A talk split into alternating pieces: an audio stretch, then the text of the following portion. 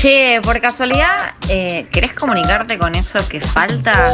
¿Sabías que puedes hacerlo por WhatsApp? Mandando un mensajito al 11 67 10 37 58. 11 67 10 37 58. Anótalo bien. También puedes buscarlos por las redes sociales. Arroba eso que falta.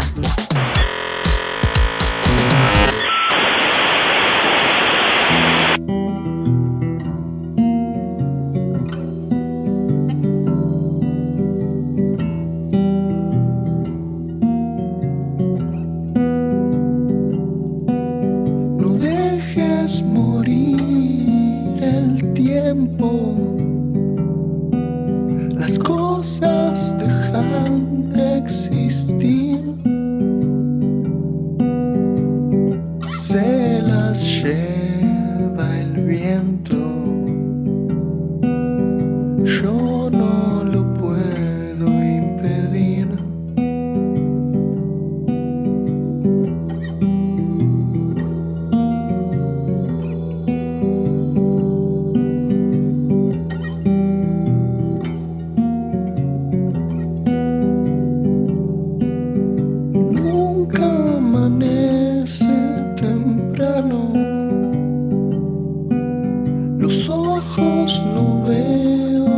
Shine.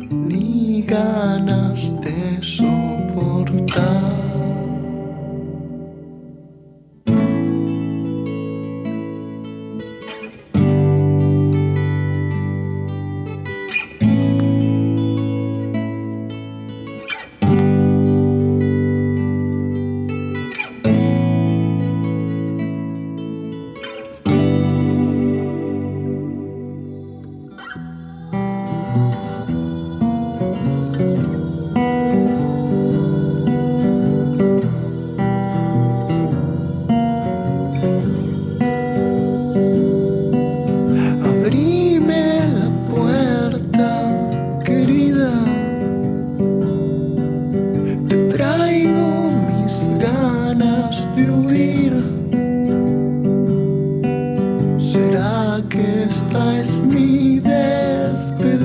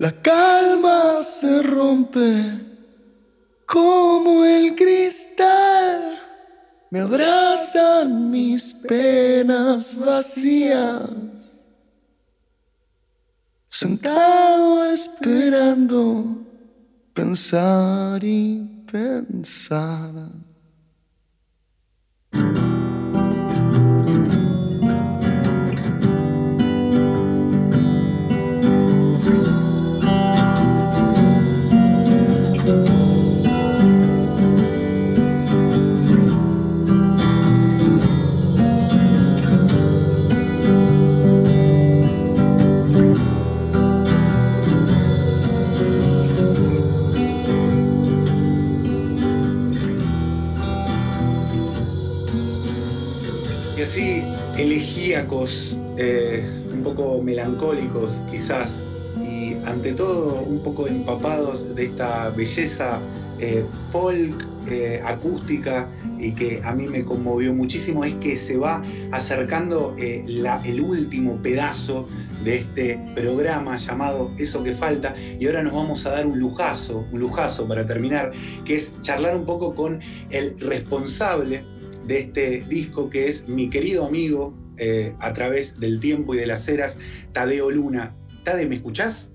Sí, claro, Pierre, ¿cómo andas? muy bien, muy contento de estar charlando contigo. Eh, ¿cómo, estás? ¿Cómo te trata este, este viernes de solcito gélido? Bien, la verdad de, buen humor, de buen humor de estar hablando con vos. Eh, fue gracioso recién estar esperando en línea y que lo primero que escuchara fuera mi voz del otro lado. Fue gracioso. Este, bien, la verdad muy bien. Estaba escuchando un poquito el programa recién, estaban hablando de la historia detrás de la tapa del primer disco de Rage Against the Machine, ¿puede ser? Absolutamente, sí, sí, sí. En realidad estaba refiriendo precisamente eh, la historia de, la protesta de este monje budista, pero es verdad, me olvidé de mencionar que es eh, la tapa de ese discazo. De hecho, me, vas a dar el pie, me, acabas de dar el pie para, partir desde ahí, ya que estamos. Eh, me sorprendió un poco el registro del disco, si bien yo sabía que venías en eso, porque un poco en este tono, en este tono medio hurt de Johnny Cash, pero un poco un cambio radical si hablamos de publicación, de edición, al menos para quien siga o conozca tu música pensando lo que fue Callate Mark eh, como, como, parte de tu pasado y lo que es ahora esta nueva, esta nueva etapa. ¿De dónde proviene esta, este tono, este tono así tan acústico, tan guitarra y voz, eh, etcétera?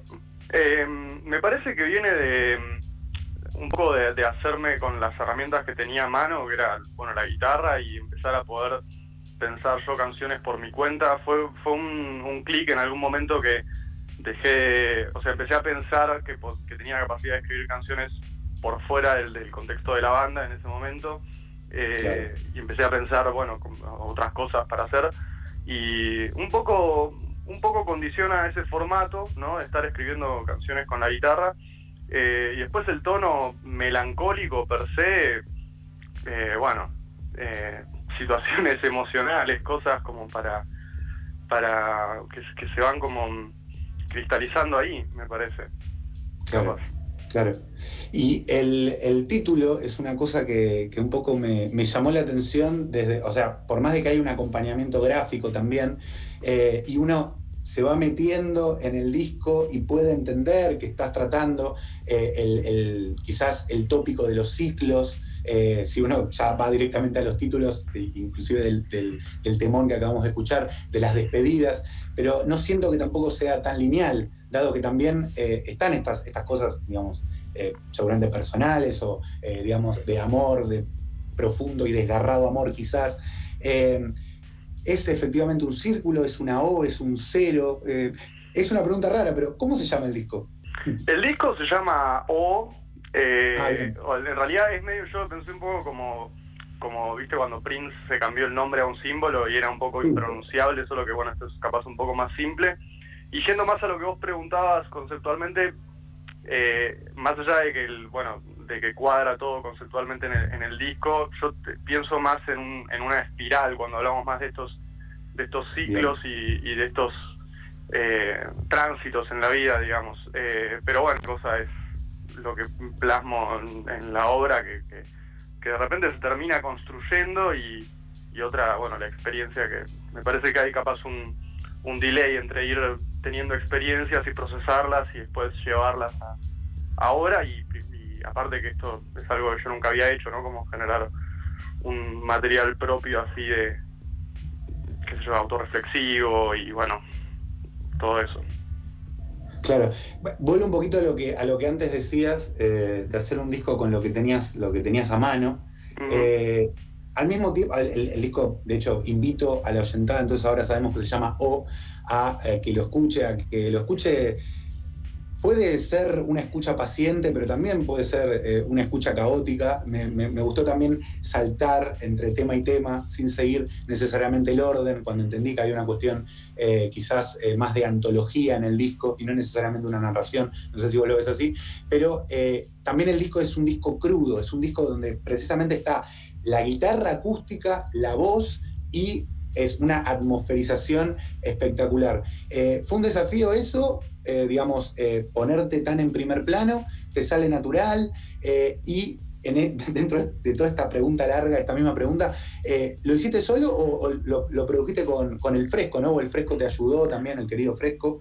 Sí, Martín Insúa, el fresco, que es una persona que, que tuve muy cerca a través de los años, cada vez más cerca y el otro día sacábamos la cuenta, no sé si fueron como dos años y dos meses desde el momento en que me lo crucé en algún en, la antesala de algún show y le dije, che, tengo unos, unos temas que me gustaría grabar y estaba como, bueno, solo quería grabar estos temas porque los tenía y no tenía ni pensado ni armar una carrera, ni pensarme como solista, ni nada por el estilo. Y dije, bueno, tengo estos temas. Y él estaba abriendo un, estudio que en ese momento era Orenda, ahora él trabaja eh, con otros amigos en Mood este, y lo empezamos a hacer muy mano a mano, cosa que fue muy lindo porque, bueno, era eso, como llevar el material y, no sé, tomar las decisiones con él y empezar a, producirlo mano a mano fue, fue una experiencia muy piola. Este, y respecto a esto de lo crudo que, que definitivamente me, cuesta, a mí me cuesta, bueno, escucharme cantar y tocar, aparte, bueno, hay, hay un montón de decisiones ahí también, ¿no? De capaz de dejar pif y es un poco la desprolijidad y la eh, no sé, hay cosas que capaz no están del todo ni bien tocadas, ni, afinadamente cantadas, pero también nos dimos cuenta un poco que era, bueno, es un retrato, como es también tan íntimo el material, era como una cuestión capaz de sinceridad, qué sé yo, como de, o sea, está, está cuidado y está llevado a, lo más eh, lindo posible, digamos, pero sin sin ocultar esas cosas, me parece también que era como parte, bueno, acompaña el, concepto de lo que de lo que pasa en el disco, me parece. Claro, me, encanta eso que decís porque además eh, no sé si tendrás eh, la misma eh, lectura del movimiento que voy a, mencionar ahora, quizás sí o quizás básicamente podemos conversarla, discutirla, pero me parece un gesto bastante punk, ¿no? Como precisamente despojarse un poco de la necesidad de prolijidad, mi, mi oído no es no es tan astuto como para percibir ningún tipo de, de pifia ni desafinada. Yo no escucho nada de eso, me parece un No, ahí me quemé solo yo, ¿no? De repente. ¿Eh? ¿Qué? Me quemé solo yo con esa de repente. Eh, no, no, no, Digo, pero digo, capaz lo percibís así y, digo, y lo importante es que vos lo percibas así, me parece piola que lo digas y quería preguntarte si hay entonces un despojo punk para vos en eso o, a qué responde. Eh, bueno, un poco sí. Me, a ver, yo vengo también bastante de ese universo, o sea, la, es eh, con esto que me preguntabas al principio de, que es un giro tan radical respecto de lo que de, lo que yo venía haciendo, de lo que yo había hecho con Cállate Mark y todo. Eh, todo ese universo en mí sigue estando y hay como un montón de cosas que tengo ganas de hacer por, por ese lado. Eh, no sé si fue tan consciente como decir, no, bueno, sí lo vamos a hacer así porque punk y que qué sé yo, pero, pero me parece que capaz tiene más que ver con la una cuestión que también tiene el punk de alguna manera, eh, aunque menos llevado como bandera, eh, que es esta aceptación de bueno, esto es, esto es lo que es, esto es lo que, lo que tengo ahora y es lo que lo que puedo mostrar y está, está bien así, digamos. Eh, Beck, por ejemplo, tiene discos que son súper prolijos y súper armados y lindos y yo, y tiene otros que son, bueno, bastante menos y que también me parece un, un retrato como que está, bueno. Otro disco, por ejemplo, es eh, el primero de John Fruciante, Nayandra Lades en Usually Just a eh, está grabado en la casa con una máquina de cintas y que el chabón lo armó todo ahí y, eso me parece como que está bueno que esos registros existan, viste, de algo que no sea eh, todo lo que requiere la producción de, pop y qué sé yo, que también está y está buenísimo, está buenísimo hacerlo y no tengo nada en contra de eso. Eh, me parece que, está bueno que exista todo y que esto también, y que esto también es válido, digamos. Un amigo mío eh, te hubiera eh, dado una respuesta cruel respecto a Beck, hubiera dicho, sí, pero Beck tiene demasiados discos. es, es, una máquina prolífica. Y respecto a eso, primer disco, ¿cuáles son los nervios, digamos, del lanzamiento? Un poco para ir cerrando, lamentablemente, porque el tiempo en la radio es un tirano peor que Enrique VIII, que mencionábamos antes. Pero ¿cómo, cómo, cómo te trata también la expectativa eh, y también, eh, digamos, la expectativa respecto al qué te van a decir del disco? ¿Qué, recepción encontraste? Eh, por lo pronto, primero me puso muy contento que en general eh, hubo una respuesta de, primero de gente querida a la que se la compartí, que, iba más allá del tipo, ah, qué bueno lo que hiciste, sí, está re bueno, lo escuché, sino como capaz con un poco de sorpresa, diciendo, ah, está bueno, está bueno en serio.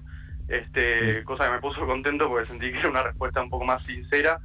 Este, y, después me, estoy acostumbrando también un poco, porque más allá de que ya, bueno, tengo los discos que grabamos con, los chicos y todo, esto es la primera vez que saco un material propio y me estoy acostumbrado también a la a esto de la, de la recepción con, otra gente, de mostrarlo y de, bueno, ¿para qué? Todo eso, hay un montón de preguntas que se suscitan, pero sobre todo fue un alivio muy grande eh, poder lanzar el material que estuve elaborando tanto tiempo y, ahora, bueno, se siente como un, primer paso firme como para seguir avanzando en esto que yo, por lo pronto, mi expectativa es seguir haciendo lo que me den ganas, eso sería lo, lo más lindo de todo, este poder seguir haciendo como en base a, un criterio propio.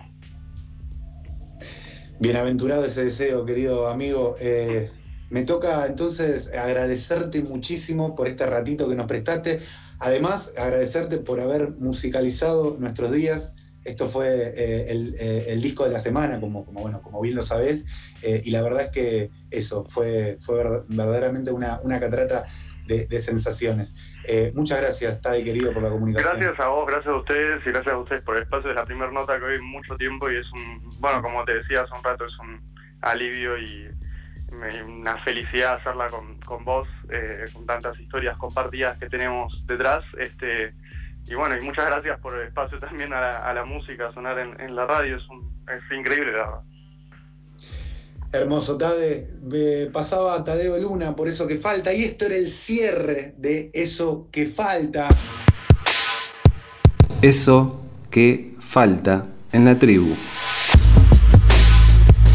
Entre una cosa y otra. Entre una cosa y otra. Eso que falta. Eso que falta. Es, un separador.